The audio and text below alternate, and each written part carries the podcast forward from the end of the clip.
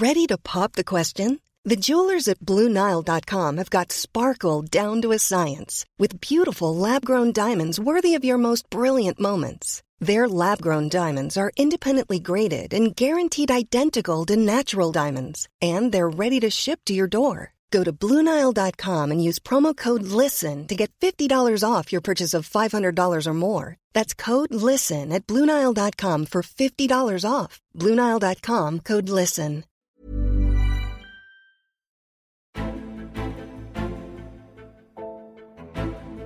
Hallo und herzlich willkommen zu einer neuen Ausgabe von Extra Time, dem Eurosport Podcast. Wir sitzen hier an einem wunderbaren Mittwochmittag. Es ist der Mittwoch nach der höchsten Niederlage einer deutschen Nationalmannschaft seit 1931. Damals verlor man 0 zu 6 in Berlin gegen Österreich. Gestern verlor man in Sevilla 0 zu 6 gegen Spanien. Und ich habe einen Mann zu Gast, mit dem ich darüber reden möchte, der jetzt dringend auch für den Kader der deutschen Nationalmannschaft in Betracht gezogen werden muss. Florian Bogner. Grüß dich. Hallo Tobi. Ja, die, die Jüngeren unter, unter uns erinnern sich noch an das letzte 0 zu 6 damals in Berlin. Mann, Mann, Mann. Der, der Kollege, der Kollege Rollo Fuhrmann hat geschrieben, damals war ich im Stadion. Man, man wollte es ihm fast glauben. Ja. ähm, ja. Was war, war, da los? Was war das? Das war, das war eine ordentliche Implosion und eine ordentliche Abreibung, würde ich sagen. Ja. Ähm, die so nichts, die so nicht zu erwarten war, aber es gab halt viele Indizien, die sowas eben schon angedeutet haben, beziehungsweise dann letztlich ermöglicht haben. Ähm, weil das sind einfach viele Dinge zusammengekommen und äh, dann verliert man halt mal 0-6 in Spanien. Muss man aber nicht. Werden wir, Muss man nicht. Ne, werden wir in, in epischer Breite jetzt gleich auch drüber reden. Ähm, ja. Du hast eben schon gesagt, das ist etwas, was nicht zu erwarten war. Ich habe das gestern auch nicht erwartet. Ich hatte erwartet, dass das knapp wird. Ich hatte erwartet, dass man eventuell sogar verliert. Ich glaube, auch Jogi Löw hat in Betracht gezogen, dass man eventuell verliert, weil es ist äh, jetzt nicht wirklich wichtig für ihn. Das setze ich jetzt mal einfach voraus, so aus dem, wie er sich gibt mit dieser Nations League, da nächstes Jahr im Oktober noch ein Finalturnier zu spielen. Ich glaube, steht es nicht zwingend auf seinem Terminplan. Aber er ist natürlich in der Phase, er muss eine Mannschaft finden für die Europameisterschaft, die ja nächstes Jahr im Sommer ist. Und darum geht es ihm im Endeffekt. Und das hat ihn jetzt so ein bisschen kalt erwischt. Das hat fast alle kalt erwischt, die es mit der Nationalmannschaft halten oder die im direkten Umfeld äh, da was zu tun haben. Warst du auch so ein bisschen kalt erwischt gestern? Mm, ja und nein. Also man muss sich dieses Spiel halt mal so ein bisschen, glaube ich, erstmal in seine Einzelteile zerlegen. Also in der ersten Halbzeit kassieren, kassieren die Deutschen halt zwei, zwei Standardgegentore, die natürlich extrem schlecht im Raum verteidigt sind. Bei der Ecke stehen die halt 4-2, 4 am 5er, 2 davor. Ähm, Ramos ist der Einzige. Ja. ja. ja, gut, wer dann gegen wen steht, ja, nee, das, ist das, dann immer so die Frage, ja, wo kommt der Ball hin? Ja, also war auch bestimmt gut von Spanien gescoutet. Also das erste Tor, finde ich, ist ein reines Scout-Tor. Äh, die sehen halt, oder die haben wahrscheinlich gesehen, wie die Deutschen sich aufstellen und sehen, Gnabry steht halt als vierter Mann von den vier im Raum am langen Pfosten, dann schlage ich den Ball mal dahin. So. Ähm, da kann man jetzt natürlich diskutieren, muss da nicht der Süde gegen den Morata stehen, aber dann bist du wieder bei Raumdeckung gegen Manndeckung beim, bei der Ecke, hm, also ja, beim logisch, Standard. Ja. So. Ähm, haben sie halt verkackt. Ähm, ansonsten hast du halt gesehen, dass, dass Philipp Max extreme Probleme hatte äh, auf Außen, den im 1 gegen 1 zu verteidigen. Und das hat eigentlich die Vielzahl der spanischen Chancen in der ersten Halbzeit heraufbeschworen. Ansonsten vom gesamten Verbund her stand Deutschland da noch einigermaßen ordentlich. Betonung auf einigermaßen. Mhm. So. Dann hat Löw in der Halbzeit keine Ahnung was gemacht, musste Süle rausnehmen, Tar bringen. Ähm, und plötzlich haben sie in der zweiten Halbzeit dann versucht, ein Pressing zu spielen oder ein Gegenpressing zu spielen oder sich höher auf dem Feld zu positionieren, was aber auch null aufgegangen ist weil, da kommen wir vielleicht noch dazu, sie für mich halt nicht die richtigen Spieler dafür hatten. Vor allem es, es haben auch nicht alle mitgemacht, hatte ich das. Äh, ja. Das war und so ein halbes Pressing. Ja, und irgendwie hast du halt auch jedem nach diesem 0-3 so förmlich angemerkt, für wen soll ich mir jetzt hier eigentlich gerade noch den Arsch aufreißen? So ein bisschen. Also mhm. so, ich will niemanden den Willen abstreiten, aber halt so dieses, ich gehe jetzt nochmal dahin, wo es weh tut. Ja, für was denn jetzt eigentlich? Also ich meine, wir liegen hier 0-3 in Sevilla hinten. Anton, Anton Pfeffer hätte gesagt, hoch werden wir es eh nicht mehr gewinnen. Ja, als der ja, Österreicher in der Halbzeit in, in, beim 0-7 gegen Spanien. 0-9 gegen Spanien. Halbzeit und am Ende 0-9, ja. ja. Und ja, für wen? Für einen Löw, boah, mei, der nominiert mich eh oder vielleicht auch nicht. Mhm. Für Deutschland, ja, keine Ahnung, hat gerade auch andere Probleme. Für Fans, ja, sind gerade keine da. Also schauen wir, dass es halt irgendwie so über die, über die Bühne kriegen. Ja, aber irgendwie war halt nicht, weil der Spanier hatte Bock und der Spanier war gut.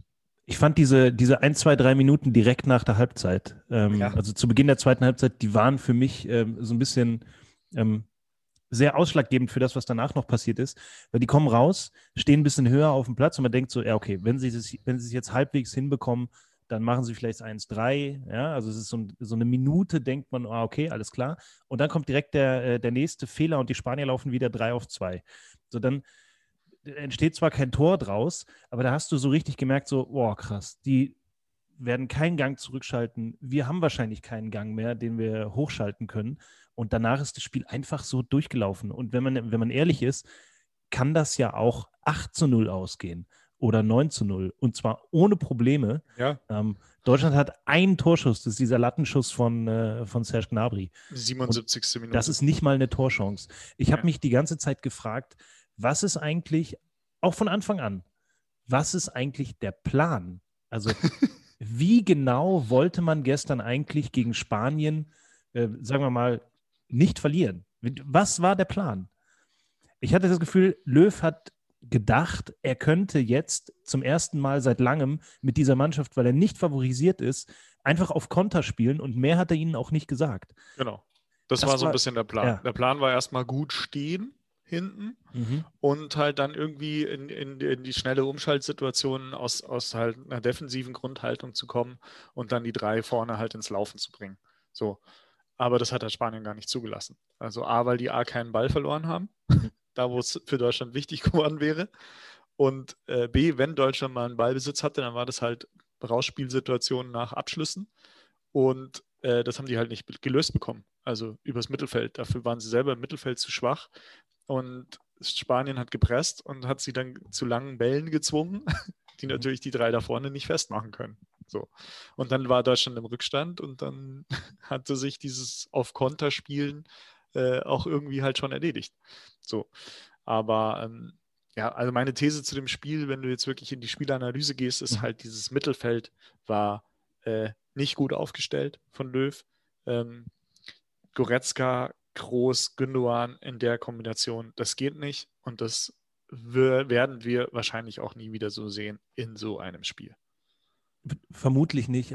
Wenn jetzt der, der normale äh, Fußballfan auf diese Aufstellung guckt, dann denkt er, Moment mal, da sind fünf Spieler von Bayern München, die haben gerade äh, das Triple gewonnen.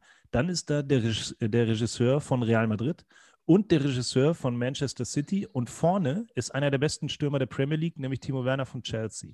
Dann füllt man das auf mit, äh, mit Robin Koch, okay, mit, äh, mit Max und, und Ginter, der grundsätzlich mal zu den besten Innenverteidigern der Bundesliga gehört, gestern aber dann Rechtsverteidiger spielt. Okay, hat er unter Tuchel auch schon mal gemacht. Das sieht jetzt auf dem Blatt Papier gar nicht so schlecht aus, aber warum funktioniert dann dieses Mittelfeld einfach nicht? Ist es wirklich dann nur, ja, Jo Kimmich ist mittlerweile so wichtig, auch für die Nationalmannschaft mit seiner ganzen Attitüde und auch dem, was er dem Spiel gibt, dass die das dann nicht alleine spielen können. Ich meine, diese Spieler müssen auch dazu in der Lage sein. Ich will jetzt gar nicht sagen, Spanien zu beherrschen, aber da muss man doch dann nicht 0 zu 6 verlieren und vor allen Dingen nicht so untergehen. Ich, also ich verstehe das so von der, von der Umsetzung dieser Spieler, ich verstehe das einfach dann nicht. Also, wenn du die Summe der Einzelspieler nimmst, ja, also mal ganz grundsätzlich, Spanien hat jetzt anno 2020 gewiss keine Übermannschaft. Das ist weit von dem ist das, qualitativ das oder individuell weit von dem entfernt, was Spanien zwischen 2008 und 2012 zum Nonplusultra gemacht hat. Ja. Ähm, Spieler wie, wie, wie Ferran Torres, äh, Dani Olmo, die sind ohne Frage ta talentiert. Das haben sie auch gestern gezeigt, aber sie sind jetzt kein, kein Xavi, kein Iniesta, kein, ja, was wir halt damals gesehen haben. Ähm, aber auch, ich glaube, mal eine, Zahl in den Raum geworfen, Marktwert, äh, der, der laut Transfermarkt der deutschen Elf gestern äh, 510 Millionen, mhm. äh, spanische Startelf 380. Mhm. Ja, also individuell, aber eine Mannschaft ist halt immer mehr als die Summe ihrer Einzelspieler. Und Löw hat halt gestern wirklich Einzelspieler-Bingo gemacht. Ja. ja. Also er hat da gesagt, ja, der Toni, der muss halt spielen und der Ilkay muss spielen, weil der war die letzten Male gut, wenn der Toni nicht gespielt hat. Und der Leon, den stellen wir jetzt auch noch dazu, weil der ist halt äh, unser Trippelsieger und der hat auch Mentalität und bla und ist wahrscheinlich auch der Einzige, der, der mal einen Kopfball gewinnt, wenn wir nach vorne spielen. Also schmeiße ich den auch noch rein. Aber vom Prinzip her, du brauchst halt einen Sechser, einen Achter und einen Zehner. So, Deutschland hat gestern mit drei Achtern gespielt. So, mhm. Ergebnis. du hattest niemanden, der den, der den Raum vor der Verteidigung aggressiv be bearbeiten konnte. Und du hattest im Gegenpressing niemanden, der, der da so richtig die Akzente gesetzt hat. Also das Aber Spiel gegen den Ball. Hätte, es, hätte es was geholfen, äh, sorry, wenn, wenn, ich unterbreche, hätte es, ja, hätte, es, hätte es was geholfen, wenn Löw zu diesem taktischen Kniff gegriffen hätte, den er gegen die Ukraine gemacht hat, nämlich einen der Innenverteidiger, in dem Fall Robin Koch, einfach vor die Kette zu stellen, damit die Spanier nicht immer auf die Kette drauflaufen. So, das hat er sich gestern natürlich dann wieder nicht getraut, weil er gesagt hat, okay, da müssen wir jetzt ganz sicher stehen und dann stehen wir so hinten, aber er hatte eben keinen defensiven Sechser im Mittelfeld. Ne? Das, also, das war dann das Problem, da war ein Raum frei einfach. Es war halt, Kimmich hat halt an allen Ecken und Enden gefehlt. Ähm, sowohl in der Spieleröffnung als eben auch im Spiel gegen den Ball mhm. und auch so ein bisschen als emotional Leader dieser Mannschaft aktuell. Und diese, diese Kimmich-Rolle konnte halt keiner dieser drei, Genoan, Groß, Goretzka, auch nur ansatzweise in irgendeiner Phase dieses Spiels erfüllen. Und hätte da die Vari, natürlich hätte man drüber nachdenken können. Also für mich war die Herausforderung für Löw eigentlich vor diesem Spiel zu sagen, wie, wie ersetze ich Kimmich? Und so wie sie gestern gespielt haben, so wie er aufgestellt hat, hat er sich diese Frage gar nicht so richtig gestellt. Hm. Und das ist halt schon, finde ich, ein großer, ein großer Fehler. So. Also, da hätte man natürlich sonst auch jemanden hinstellen können, der, aber ja, das ist halt momentan so ein bisschen auch das Qualitätsproblem der deutschen Mannschaft. Wir haben halt niemanden, den wir statt Kimmich da hinstellen können, aktuell. Weil den, wir haben da keinen so einen Sechser. Das, jetzt ist natürlich auch die Sache, Jo Kimmich ist äh, einer der besten Fußballspieler der Welt und man findet auch nicht mal eben, äh, dreht man hier einen Stein um und sagt, oh, da ist ja noch einer. Das ist schon klar. Aber dann muss man dann muss man das eben halt auch ein bisschen anders auffangen. Was gestern so ein bisschen durchkam und was für mich auch äh, sehr erschreckend war, ähm, und ich weiß, es ist immer eine sehr leichte Diskussion nach hohen Niederlagen von egal welcher Mannschaft ist. Ja, wer war da jetzt eigentlich der Chef? Warum äh, spricht da keiner mit den, mit den Jungs? Warum, und das ist natürlich auch äh, polemisch, ähm, warum hört man nur Spanisch die ganze Zeit? Ähm, warum schreit da keiner? Das einzige deutsche Wort, was man gehört hat, war direkt nach dem 04 Manuel Neuer. Das möchte ich hier nicht wiederholen.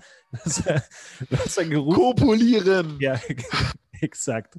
Ähm, wieso macht da keiner von diesen sehr, sehr erfahrenen Spielern, ähm, sagt irgendwann nach 04, nach 05, meinetwegen auch schon nach 03, so Freunde, jetzt reicht's. Jetzt machen wir hier was anders. Ähm, jetzt, jetzt packt sich mal jeder irgendwie am eigenen Schlawittchen oder stellt sich auf die Hinterbeine und jetzt laufen wir hier, damit wir hier nicht komplett blamiert werden.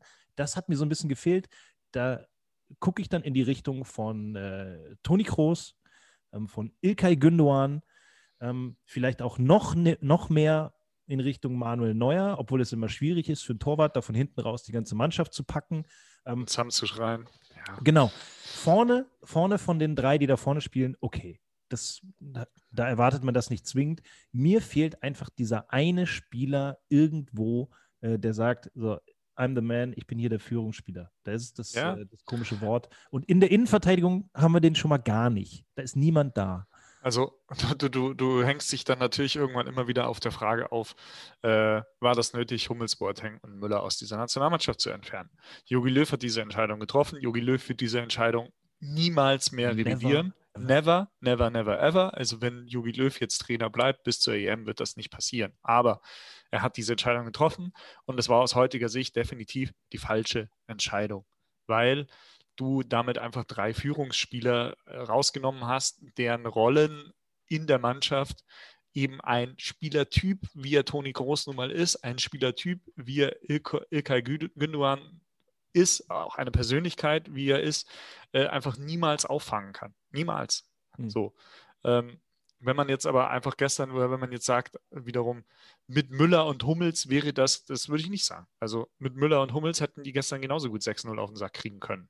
So, weil an einer Innenverteidigerposition und an der jetzt Müller statt Goretzka oder Müller statt Gündogan in der Elf, hätte sich wahrscheinlich nicht viel geändert. So, also und bei so einem Spiel, wenn, wenn wirklich das komplett implodiert und das ganze Gerüst in sich zusammenfällt, du überhaupt keinen Zugriff hast, du überhaupt nicht weißt, was du da machen sollst auf dem Platz. Dieses, in der ersten Halbzeit haben wir so probiert, das hat gar nicht funktioniert, dann haben wir es in der zweiten Halbzeit anders pro probiert, das hat noch weniger funktioniert. Ja, da hilft dir dann auch keiner, der dann dazwischendrin alles zusammenschreit oder einer, der dann mal ein Zeichen setzt, diese, diese Floskel. So, ich muss, ich muss jetzt auch von null Zuschauern in Sevilla bei einem Nations League-Spiel bei 0-5 in der, in der 80. Minute auch keinen Zusammentreten. Also das, das, das, das hilft auch niemandem. Die Herangehensweise von Michael Ballack. Ja, also das, das hilft ja auch niemandem. Ja, ja, das war gestern so ein Spiel, wie, wie als Marc van Bommel nach dem 0-4 von Bayern gegen Barcelona gesagt hat, ich hätte ja gerne mal jemanden zusammengetreten, aber ich bin einfach gar nicht hingekommen. Ja, die waren immer zwei Meter von mir entfernt. Ich, das, also wenn ich dann hätte einen mal tätowieren wollen, dann, dann wäre es rot gewesen, weil dann wäre ich ihm aus drei Metern mit offener Sohle gegen das Knie geflogen. Also das war einfach eine glatte Sechs gestern in allen Belangen. So, und dann, vor dann allem aber vom. Trainer irgendwo. Ja, genau, aber dann, dann stellt sich für mich natürlich die Frage, wenn du sagst, okay, das war jetzt mal so ein Spiel, ist das dann im Endeffekt, ist das dann ein Ausrutscher oder ist das der Punkt, an dem die Nationalmannschaft, äh, um nochmal auf Serge Gnabry zurückzukommen, steht im Moment?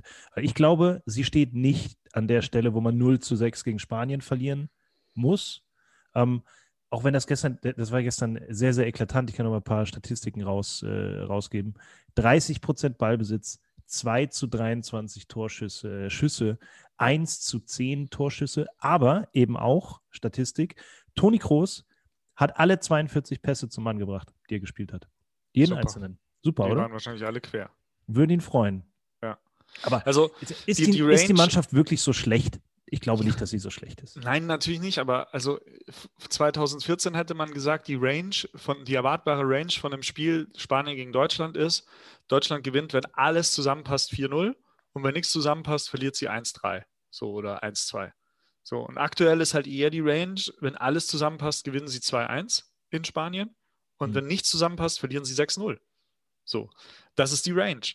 Und ähm, das liegt halt in der, in der Qualität dieser Mannschaft, der 23 Spieler oder der, der 30 Spieler, die Jogi Löw für sich entschieden hat, zur Verfügung zu haben, minus denen, die er aussortiert hat. Ähm, das liegt in der individuellen Qualität, aber das liegt auch in der taktischen Qualität des Trainers begründet, der da versucht hat, halt eben jetzt auch über die letzten Monate zwei Systeme zu etablieren, ähm, wo aber noch nicht mal Plan A richtig funktioniert. So, also und wo du halt so einen Spieler wie, wie Joshua Kimmich, der elementar wichtig ist für diese Mannschaft, einfach nicht ersetzen kannst. Und dann aber auch irgendwie gar nicht nochmal offenbar auf die Idee kommst, den zu ersetzen. Sondern zu sagen, ich werfe da drei gute individuelle, individuell gute Spieler rein. Scheißegal, dass Groß und Gündogan sich total ähnlich sind eigentlich, gute Passer, äh, aber so mal generell langsam und jetzt nicht besonders aggressiv gegen den Ball. Mhm. Ähm, da einfach zusammen hinzustellen und dann zu sagen, es wird schon irgendwie gut gehen. Also, also du, du, bist, du bist auf jeden Fall, ähm, habe ich jetzt schon mehrfach rausgehört, eher der Meinung, das ist eine Mittelfeldniederlage. Ja. Würde, ja, ich, ich würde äh, eigentlich eher dazu tendieren, dass es eine, eine Verteidigungsniederlage, also eine Innenverteidigungsniederlage. Aber ja, aber was sollen die an den erst an den zwei? An nö, den, die, die, die also, sollen da gar nichts dran machen. Ich finde einfach, es hat, das Spiel gestern hat eklatant gezeigt, dass die Qualität der deutschen Innenverteidigung nicht hoch genug ist für das Niveau.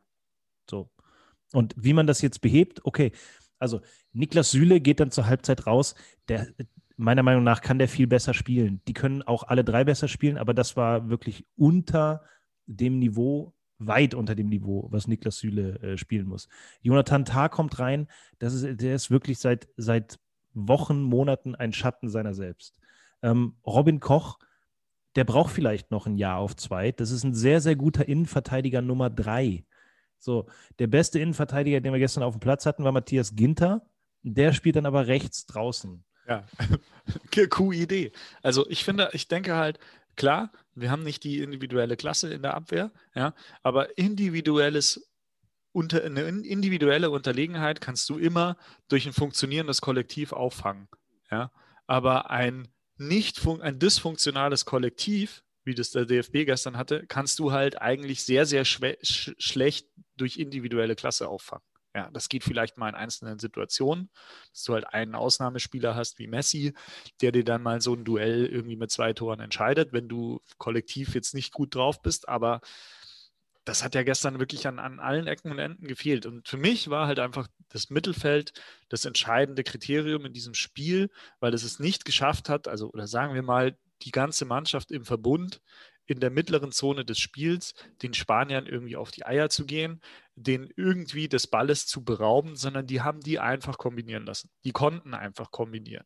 Ja, also es war jetzt kein willentlicher Akt, die kombinieren zu lassen, sondern sie haben es einfach nicht geschafft in dieser Zusammensetzung, in diesem Spiel. Und Jogi Löw hat dabei zugesehen mhm. und hat nichts unternommen, das irgendwie zu unterbinden. Ja. Die, die Frage für mich ist halt, wie soll das ein funktionierendes Kollektiv sein? Steht vielleicht auf, naja. einem, auf einem anderen Blatt. Ne? Also, also, gut, aber ich sehe halt eine Trippelsiegermannschaft, ja, FC Bayern München. Mhm. Da spielen fünf Deutsche im Zentrum des Spiels. Ja. Da spielen Kimmich, da spielen Goretzka, da spielt Müller davor und dann spielen Gnabry und Sané. Ja, wenn man so will, ist das das Mittelfeld, ja, zwei, zwei Sechser, Sechser, Achter, der Müller als Freigeist und die zwei Außenstürmer. Dann hast du vorne noch den Lewandowski, gut, den hast du jetzt bei Deutschland nicht, dann stellst du halt den Werner dahin, ist okay, aber diese fünf, ja, die kannst du spielen lassen für Deutschland. Du hast so. theoretisch ja auch noch Sühle und im Tor noch Neuer. Ja. Und dann hast du die komplette Achse äh, ja. durchgezogen. Dann fehlt dir halt dummerweise ein guter Linksfuß als Innenverteidiger, wie, wie David Alaba bei Bayern. Hm. Und es fehlen dir halt so zwei defensiv starke, grundsolide Außenverteidiger wie jetzt, äh, wie jetzt Hernandez und Pavard. Aber that's it, ja. Das ist die Mannschaft. Das ist die Trippelsiegermannschaft. So. Und der Yogi. So, und wenn, und selbst wenn du als Jogi Löw sagst, okay, den Müller, den brauche ich jetzt aber echt nicht mehr, ja, dann lässt er halt den Harvards da spielen. Der war halt jetzt gestern auch nicht da, war halt auch blöd. Ist halt auch ein, also das ist auch ein Spieler, den du jetzt nicht ohne weiteres äh, einfach so mal weglassen kannst oder ersetzen kannst, wenn er gut drauf ist. Kann der schon auch den Unterschied ausmachen für Deutschland. Und ja, da muss der Löw hin, finde ich. Er muss sich einfach dann, ich meine, du bist, was du hast, ja, und du hast halt den FC Bayern als Trippelsieger in deinem Land. Und dann musst du halt die Mannschaft dann auch so aufstellen, wie das die machen bei, in München und eben nicht nur, klar, du kannst jetzt auch sagen, gestern waren fünf Bayern auf dem Platz, aber halt nicht in dieser Zusammensetzung und halt nicht in dieser Verbindung, weil die Verbindung durch, durch, durch Kimmich halt gefehlt hat und das war dann wie ein gekappter Stromkreis. Alle Elemente waren da, aber das Gerät ist leider nicht angegangen. Ist ja, äh, klingt ja dann alles sehr, sehr einleuchtend und sehr offensichtlich. Stellt sich für mich nur die Frage, ähm, oder zwei Fragen. Erstens, will Yogi Löw überhaupt dahin kommen, dass er einfach die Trippelmannschaft nimmt und äh, sagt, okay, da mache ich jetzt auch hier meine Nationalmannschaft drauf? Ist er dafür nicht vielleicht zu stolz? Ähm, Auf jeden auch, Fall. Auch zu lange ähm, schon im Geschäft, dass er sich dann nicht von außen das. Es ist ja sowieso bei Yogi immer so gewesen, je mehr Dinge von außen gefordert werden, desto weniger wird er das tun. Ähm, das kann er abstreiten oder nicht. Das ist er einfach so. Er hat noch nie einen zurückgeholt und er hat auch noch wirklich nie äh, wirklich nachgegeben, wenn von außen eklatante Mängel äh, äh reingerufen wurden, mehr oder weniger. Die andere Frage ist, kann Yogi Löw überhaupt in der Phase seiner Karriere ähm, jetzt da noch großartig reagieren? Ist er taktisch überhaupt dazu in der Lage, diese Dinge dann so umzusetzen? Ähm, ich habe so ein bisschen das Gefühl, also nicht von seiner Qualität als Trainer her, sondern ähm, von seiner, ja, der Punkt in der Karriere, an der er sich gerade befindet. Ich glaube, er ist sich ja auch darüber im Klaren, dass er das jetzt nicht mehr zehn Jahre lang macht. Und ja, er hat sich halt so ein bisschen. Er ist in einer sehr, sehr äh, in sich ähm, Gefangen. festgefahrenen Situation. Ja, yeah, also ja. total. Also er hat sich so total irgendwie so alle Türen zugemacht und sich selber so ein bisschen eingebaut. Ja. ja. Also ich finde, man muss halt auch mal über die Figur groß reden. Ja. Ist er noch für diese Position, für diese eine Position in dem Spiel der beste Mann? Also für die, für die Acht auf der Doppelsechs? Und wenn ja, ist er besser als Goretzka? Ist er besser als Gündogan? Für mich nein. Ja, also wenn du ein System besetzt, wo du sagst, du hast einen Sechser, einen Achter und einen Zehner, dann ist Toni Groß für mich da auf der Acht nicht die beste Lösung, mhm. weil Goretzka ist besser und Gündogan ist besser. Ähm, auf der anders, 10 kommt er nicht in Frage. Sagen, ne? Anders, anders, aber, auch, aber für mich aber auch Spiel. besser. Ja, ja. Besser für Spiel, würde ich sagen. Ja. Und auf der 6 kommt da auch nicht in Frage. QED, Beweisstück A, Sevilla. Mhm. So. Und aber auch da hat sich halt äh, Löw halt so ein bisschen, ja, halt so in die Enge manövriert, weil wenn jetzt jemand, also Gedankenspiel, jetzt übernimmt jemand anders, egal wer, neuer Trainer. Mhm. Der könnte jetzt natürlich herkommen, Exempel statuieren und sagen, den groß, den mache ich jetzt einen Kopf kürzer, weil ist jetzt halt hier so mein, mein Ding, erstmal einen abrasieren und dann wissen alle anderen schon, wo, wo, wo es lang geht. Macht die Mannschaft am Ende vielleicht gar nicht schlechter und sorgt halt für den Impuls. Kann der Löw jetzt aber nicht machen, weil der Löw hat jetzt schon Boateng und Müller und Hummels abrasiert. Wenn der jetzt als nächstes Maßnahme sagt, ich rasiere jetzt auch noch den Groß, dann sagt ja jeder, ey, was ist denn jetzt los? Schmeißt er jetzt alle unsere Weltmeister raus, irgendwie, die, die irgendwie mal was für dieses Land gemacht haben. So. Und, oder was ist da die Strategie dahinter? Ja? Selbe Maßnahme, mhm. selbe Wirkung, aber weil es halt Jogi Löw ist, wahrscheinlich einfach gar nicht möglich. So. Aber ich möchte, möchte eine Zwischenfrage stellen. Bitte. Warum muss man eigentlich immer alle gleich rasieren? Warum kann man die denn nicht einfach nicht aufstellen? Das, also es, ich muss doch Toni Groß jetzt nicht sagen, pass mal auf, Toni, das klappt so nicht mehr. Du bist jetzt raus aus der Nationalmannschaft und weil ich Jogi Löw bin, gibt es auch keinen Weg mehr zurück. Man kann doch einfach mal sagen, Toni, sitzt heute auf der Bank. Oder kann man nicht sagen, Toni, du sitzt heute mal auf der Bank und der Ilka. Oh, das, kannst du, das kannst du schon sagen, aber dann ist es sehr wahrscheinlich, dass der Toni dann sagt, oh, wisst ihr was? Aber dann beim nächsten Mal im März, wenn wir dann gegen Gurkensalat und Ananas mhm. spielen, äh, dann, dann brauchst du mich aber auch nicht mehr anrufen. Gut, aber das ist ja dann, lieber so. Ja, aber dann warst du doch dein Gesicht als Trainer. So, und dann kannst du immer ja. noch sagen, im März, wenn du gegen Gurkensalat spielst, dann rufst du dann und sagst, du Toni, ähm, ich hätte doch irgendwie so, so, eine, so eine Idee, was wir machen könnten. Äh, ich nominiere dich jetzt nochmal, kannst du überlegen, ob kommst du oder nicht. Aber wenn du selber alle Türen immer zumachst, glaube ich, äh, wird es, ähm, hast du irgendwann gar nichts mehr, wo du lüften kannst. Also. ja, aber, aber Löw lässt halt Menschen die Tür auf, wo sie jetzt nicht so richtig damit was anfangen und anderen schmeißt er, also es passt halt irgendwie nicht so richtig. Also, das ist weiß nicht, der, der, wirkt halt für mich sehr, sehr ratlos. Der hat sich dann da gestern auch in dieses Interview dann hingestellt und äh, es war klar, er durfte jetzt nicht lachen.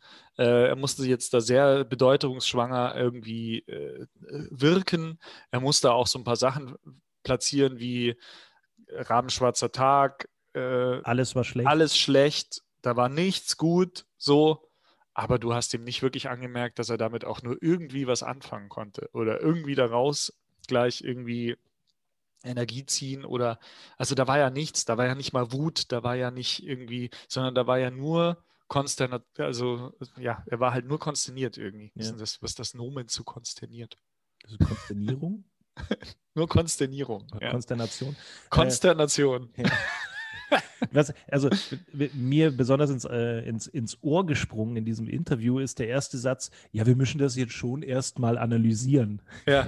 also, ja, ja, klar. Also, Aber das hat er halt nach, nach, nach der WM auch gesagt. Und dann ja. kam er irgendwie drei Monate später und hat gesagt, eigentlich waren wir gar nicht so schlecht was ich damit aussagen will, ist, er, er, hat, er saß doch 90 Minuten, er hatte den besten Platz. Er wird doch als Bundestrainer wissen, was war der Plan, wer hat was umgesetzt, was hat nicht funktioniert. Es war sehr offensichtlich. Ich war vorher nicht in der Kabine. Man kann grob sehen, was nicht funktioniert hat. Da muss ich doch als, als Bundestrainer mich danach äh, nicht hinstellen und sagen, äh, muss ich mir jetzt erst noch mal zweimal angucken äh, und dann also, mal sehen, was da passiert wenn man das jetzt im Großen, also wenn man das jetzt mal groß aufzieht, wenn du dir überlegst, du bist jetzt der DFB.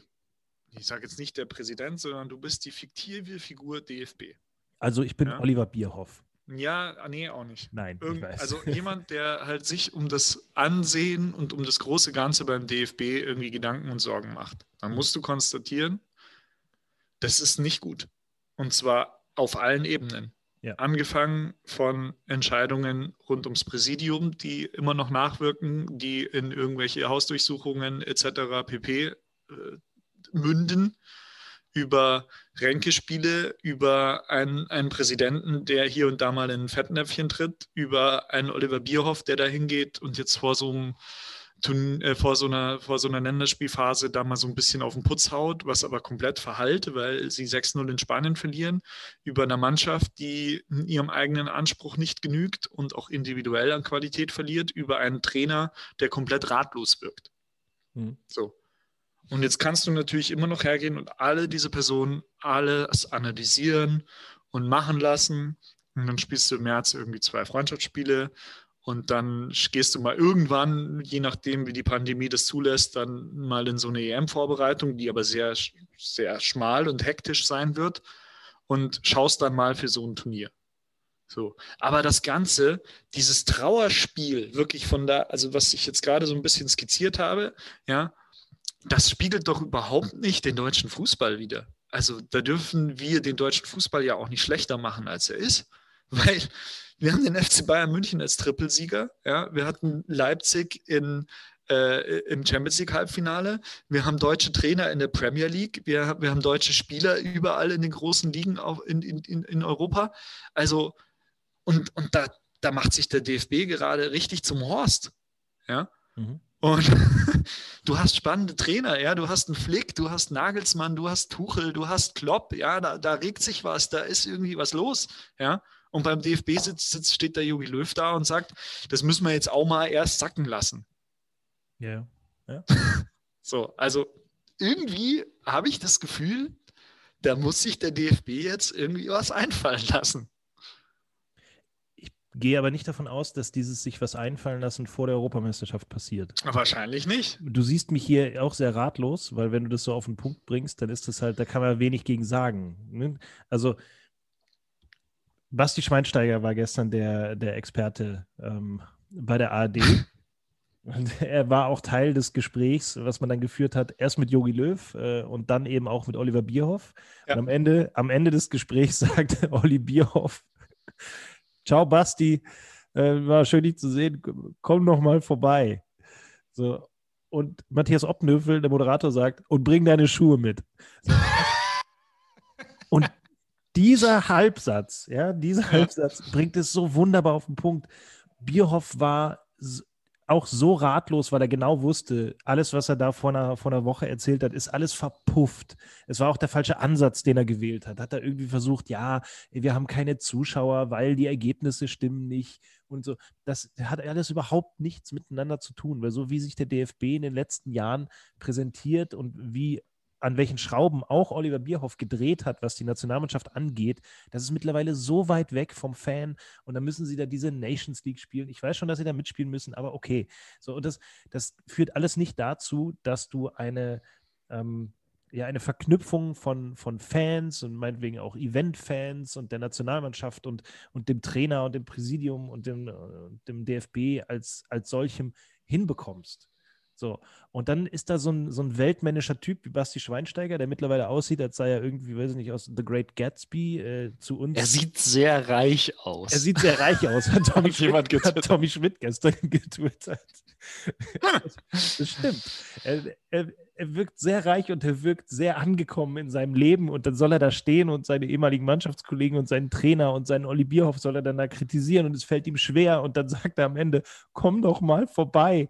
So, also es fehlen so, es fehlen so Persönlichkeiten, die diesen ganzen Laden da einfach mal so beim Shop packen und sagen, pass auf, wir machen das jetzt hier mal anders. Ich ja. weiß aber auch nicht, wo man ansetzen müsste.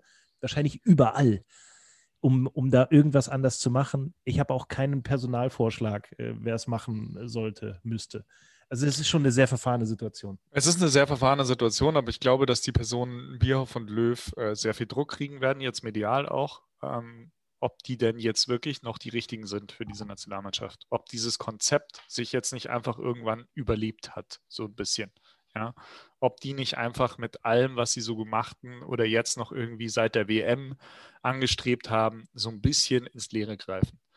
Und ob dann am Ende nicht auch, also ich sage mal, ein Thomas Tuchel hat aktuell einen auslaufenden Vertrag nächsten Sommer.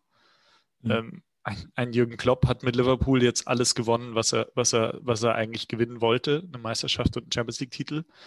Ähm, Hansi Flick ist jetzt auch jemand, der sich in DFB, glaube ich, generell sehr verbunden fühlt und den, der jetzt auch nicht auflegen würde, wenn man ihn anrufen würde und ihm sagen würde, magst du Bundestrainer werden? Ja, jetzt mal unabhängig vom neben, Zeitpunkt. Neben Bayern oder? Jetzt unabhängig vom Zeitpunkt. Hm. Ja. Wenn der Hansi Flick nächstes Jahr nach seinem zweiten Trippelsieg in Folge äh, den Anruf bekommt, äh, er könnte jetzt auch noch Bundestrainer werden, weiß ich nicht, ob er da nicht drüber nachdenkt. Also jetzt mal als Beispiel. Ja. Du ich hast die, Stefan Kunz, ja. der, der Kunz, super ja. Arbeit äh, leistet mit der U21 und die mhm. jetzt trotz wirklich individuell nicht gerade stark, starken Spielern, die du jetzt trotzdem wieder zur EM geführt hast. Und mit, der, mit den Vorgängermannschaften war er zweimal im EM-Finale, einmal gewonnen, einmal verloren, in Klammern gegen Spanien. Mhm. Ähm, also das sind alles Namen, über die man, glaube ich, denke ich, nachdenken muss DFB. Die, äh, die, die Aussichten für solche Trainer dann äh, zu so einem Zeitpunkt, sagen wir mal, nach der nächsten Europameisterschaft einzusteigen, sind ja jetzt auch nicht die schlechtesten. Also Nein. was dann der, was dann der, ähm, der Terminplan an großen Turnieren danach vorsieht, ist ja anderthalb Jahre später ist die WM ähm, in Katar, okay, aber sie ist nun mal da. Und ähm, danach das Turnier, das ist ein Heimturnier. So, ja. hast du eine Europameisterschaft in Deutschland, auf die du hinarbeiten kannst. Ähm, und das ist sicherlich äh, für viele Trainer äh, sehr verlockend, sowas zu machen. Aber also rein, rein von der Aufbauarbeit, also gefühlt, du bist jetzt eigentlich schon vor der EM. Ja. Mhm. Weil diese, diese eine Woche oder was sie dann im März irgendwie haben, ja, da musst du ja jetzt nochmal, keine Ahnung, da musst du nochmal was ausprobieren oder irgendwie einen neuen Ansatz präsentieren. Also eigentlich bist du jetzt schon Mitte 2021. Dann hast du, wie du sagst, anderthalb Jahre bis zur WM. Das heißt, jetzt zu sagen, ja, wir schauen jetzt mal bis zur EM, dass wir das irgendwie noch hinkriegen und nach der EM äh, tauschen wir die Löw dann vielleicht aus und machen irgendwie was Neues, dann hast du jetzt schon wieder irgendwie, weiß ich nicht, dann verlierst, verlierst du jetzt schon wieder Zeit. acht Monate ja. und hast dann nur noch anderthalb Jahre inklusive einer gesamten WM-Qualifikation mhm. äh, bis zur WM. So. Ja. Und also und dann eben, wie du auch sagst, dann hast du halt noch ähm, was ist es dann? Du spielst im dann sind es anderthalb Jahre bis zur, bis zur EM. Genau, und dann hast du nur noch anderthalb Jahre bis zur Heim-EM. Also du hast sehr, sehr, sehr knappe Zeiträume. Hm. Und also ich weiß nicht, ob, ob es da angezeigt ist, jetzt nochmal zu sagen, ja, jetzt schauen wir halt mal irgendwie bis zur EM den, den Löw, lassen wir jetzt noch die EM machen und dann, über, dann setzen wir uns nochmal zusammen. So. Ich glaube aber ehrlich gesagt auch, dass es da eine, ähm, eine Sache der Alternativen ist. Weil, also was willst du denn jetzt eigentlich tun? Sagen wir mal, ähm, die setzen sich jetzt heute, morgen, übermorgen zusammen und dann ist das Ende vom Lied, ja, Yogi macht das jetzt nicht mehr. Wer macht es denn dann? Also welcher Name springt, äh, springt denn ins Auge, um zu sagen, ja, ich übernehme das jetzt irgendwie? Ja, dann müsstest, müsstest du mit Kunst arbeiten als allererstes. Ja. So. Ähm, da hast du zumindest einen Trainer, wo du sagen kannst, okay, der, der kann da nochmal taktisch vielleicht einen frischen Wind reinbringen, der kann auch das Spielermaterial auch nochmal mit einem anderen Auge und mit einem frischen Auge blicken. Der kann dann eben so eine Entscheidung treffen wie Groß und Gündogan geht bei mir einfach nicht. Das sage ich denen auch beiden und dann können sie sich quasi entscheiden, ob sie damit ihre Nationalmannschaftskarriere beenden oder nicht. Ähm, der so eine Entscheidung halt dann auch treffen kann und der halt dann auch sagen kann, mein neuer starker Mann in der Abwehr ist Y. So. Mhm. Ich meine, das hat ja, das hat ja, das hat ja Löw auch nicht geschafft. Ähm, er hat sie probiert, er hat Ginter probiert, er hat Haar probiert, er hat Koch probiert, äh, äh, er hat Rüdiger probiert. Ja, und hm. die alle vier, die flutschen da jetzt irgendwie um diesen, um diese Position drumherum. Aber wenn du jetzt jeden von den Einzelnen fragst, wie ist denn eigentlich dein Standing gerade in der Nationalmannschaft, würde jeder sagen, keine Ahnung, weiß ich nicht so genau. Yeah. So, am ehesten noch der Koch sagen, ja, ich denke, dass ich sowas wie ein Stammspieler bin. Oder Yogi. So. Hatte natürlich auch wiederum ein bisschen was mit ihren Leistungen zu tun, dass sich jetzt keiner so in diesen Spielen dann so nach vorne äh, spielen konnte, dass, dass das dann auch ein No-Brainer ist, sozusagen. Aber ja, wie du es schon sagst, Ginter, eigentlich ein super Innenverteidiger, muss halt gestern rechts spielen. Hat er sich ja auch keinen Gefallen getan. Aber halt auch wieder in der Mangelung irgendwie an, an Alternativen, die dieser Kader, wie er ihn nominiert hatte, eben irgendwie hergegeben hat. So. So, jetzt hören wir auf, in die Zukunft zu gucken, weil ich mhm. glaube, wir sind uns, äh, wir sind uns einig. Ähm, Sonst reden wir uns noch über Kopf, um Kopf und Krage. Ja, ich glaube, es wird auch nichts passieren. Ähm, also wir Vor allem nicht, auf, weil wir das in die sagen. Trainer-Zukunft äh, zu gucken. Ja. Ähm, ich will noch einmal auf dieses, auf dieses Turnier, was da nächsten, mhm. ähm, nächsten Sommer dann da ist, zum Schluss noch einmal, noch einmal eingehen. Du hast nämlich, und ich habe deine Thesen gesehen, die du äh, vor diesem Podcast einmal kurz rübergerufen hast. Ähm, du bist ernsthaft der Meinung, dass das nächstes Jahr bei der Euro trotzdem was werden kann. Jetzt lehne ich mich zurück und dann kannst du das erklären. Also, wir können, also wir in Klammern Deutschland kann bei dieser Europameisterschaft natürlich trotzdem um den Titel mitspielen. Also vielleicht ist dieses Spiel gestern ja so das, das Frankfurt von Bayern. So. Das Italien, das Italien das, vorm Sommermärchen. Ja. Oder? Ja, das Italien vorm Sommermärchen oder halt dieses 1-5 von Bayern in Frankfurt letzten mhm. Herbst, ähm, woraus dann eben die Trippelsiegermannschaft geworden ist. Weil, also, wenn du eine Mannschaft hast, äh, die du so hinstellst, wie wir es vorhin mal skizziert haben, mit Neuer, Süle, Kimmich, Goretzka, halt das ganze Bayern-Mittelfeld, ähm, Werner vorne, Havertz mit drin, ähm, dann musst du halt eigentlich nur noch, ja, dem Robin Koch halt einen super linken Innenverteidiger machen und zwei Außenverteidiger hinstellen, die das Ganze irgendwie verteidigt bekommen. Ja, oder einen Ginter in die Innenverteidigung stellen. Und zwei Außenverteidiger hinstellen, die halt nicht Knoten in die Beine gespielt bekommen, wenn da mal wirklich jemand mit Tempo anläuft. So. Und andere Nationalmannschaften haben ja auch ihre Baustellen. Also es ist ja jetzt nicht so, dass da momentan irgendeine Mannschaft und auch Spanien nicht, bei denen ist halt gestern wirklich alles aufgegangen mhm. und äh, das ist natürlich nicht wegzudiskutieren, dass das bockstark war äh, und sich so natürlich, wenn die so auf so einem Niveau spielen und in so einen Lauf kommen, äh, mit der Mannschaft natürlich dann auch eher favorisiert sind bei der EM als, als, als Deutschland. Aber du spielst dreimal in München mhm. ähm, gegen Portugal, Frankreich und Ungarn. Ähm, und selbst wenn du davon 1-1-1 spielst, äh, kommst du mit vier Punkten relativ wahrscheinlich ins Achtelfinale. Ja, kommst als Gruppendritter wahrscheinlich auch. Du kommst ja, also drei der vier, sechs, äh, vier der sechs besten Gruppendritten äh, oder vier der sechs, die vier besten der sechs Gruppendritten kommen ja. weiter. Dann bist du im Achtelfinale. Ja, wenn du, wenn du dich gar nicht blöd anstellst, gewinnst du die Gruppe sogar, weil du drei Heimspiele hast. Ähm, dann kriegst du im Achtelfinale auf jeden Fall einen schwach, schwächeren Gegner. Dann, dann bist du im Viertelfinale. So, dann bist du in den Top 8 und da kann mal prinzipiell immer alles passieren. Ja, also wenn du in so einen Lauf dann auch reinkommst in so ein Turnier. Also, und individuell, wie gesagt, wenn du die Mannschaft so hinstellst, dass sie funktioniert, ähm, muss sich diese deutsche Nationalmannschaft dann auch nicht vor anderen europäischen Mannschaften verstecken.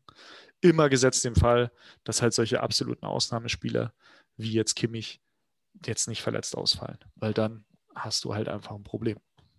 Ja. Und er muss natürlich auch stattfinden. Ne? Äh, auch das.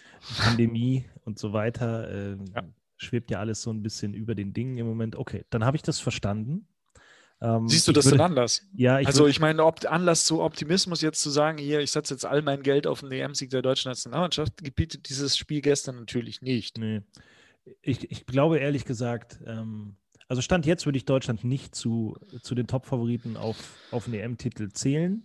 Ähm, ich hätte auch Probleme damit, Geld drauf zu setzen, dass sie ins Halbfinale kommen, weil ich grundsätzlich mal, das ist bei so einem Turnier natürlich auch immer so eine Sache, okay, wie stellt sich dann dieser Turnierbaum dar, wer erwischt eine schwächere Vorrunde und so weiter, wer kommt erst später, wer, wer ist früh in Form und so weiter.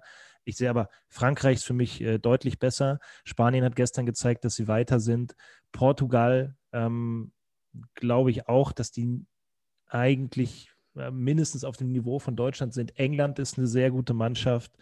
Ähm, Belgien ist da und irgendwo da an der Stelle dann kommt Deutschland. Glaube ich. So, und da würde ich mich jetzt schwer damit tun, zu sagen, ja, das, das kann bei der EM nächstes Jahr dann auf jeden Fall auch schon Richtung Titel gehen. Da wäre ich eher vorsichtig. Nein, das würde ich auch nicht sagen. Aber es kann, es ist nicht aus, es ist zumindest nicht ausgeschlossen. Und das ich gehe da mit. Also zu den Top 4 Favoriten auf diesen Titel zählen sie nicht, aber es ist halt echt auch noch lange hin und es ist sehr viel Saison noch dazwischen, also Vereinssaison in sehr wenig Zeitraum und ja, let's see. Ich glaube ehrlich gesagt auch, dass ähm, das, was jetzt kommen wird, es sind zwar keine Länderspiele bis in März, aber es wird äh, eine sehr lange Diskussion jetzt bis in den März geben. Ähm, in den Medien, in der Öffentlichkeit, äh, unter Fans, in, in, Social Media und so weiter. Und was daraus dann gemacht wird, ob man da positiv was draus zieht oder ob man ähm, mehr oder weniger mit geschlossenen Ohren, Augen und einem geschlossenen Mund durch die Gegend läuft von Seiten des DFB, das wird äh, so ein bisschen auch Ausschlag geben, wie dann die sportliche Leistung im Sommer sein wird. Weil das wird jetzt nicht Das wird nicht leicht für die handelnden Personen in den nächsten Wochen. Gestern hat sich schon Mesut Özil gemeldet. ja, also da, da, kann man jetzt dann so dran, dran ablesen, wer jetzt dann alles was zur Nationalmannschaft sagen wird und was. Ähm, und da muss man auch mit umgehen können. Und da meine ich nicht, dass man einfach alles an sich abperlen lässt. Das wird jetzt ein, ein Test für alle Leute in verantwortlicher Position beim DFB. Aber, sind wir mal ehrlich, das ist doch auch schön.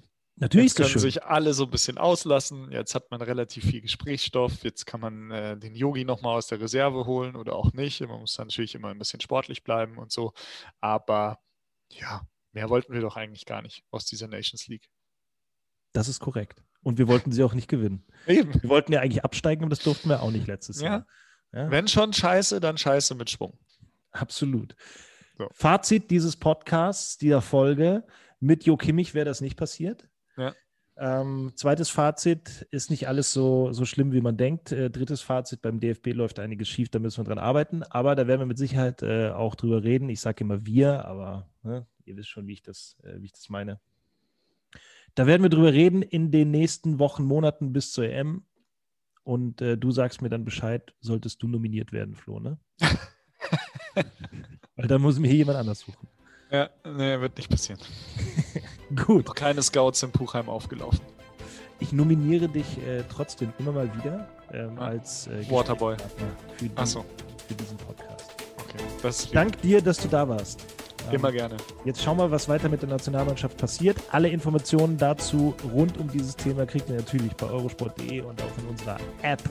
Äh, wir sind social medial auch überall vertreten: Instagram, Twitter, TikTok, aber auch. Da gibt es weniger Nationalmannschaft, aber mehr lustige Videos. Könnt ihr euch angucken. Ähm, das war's von mir. Tobi Lusiak sagt Tschüss. Flo Burgner auch. Danke, Tobi. Ciao. Ciao. Macht's gut.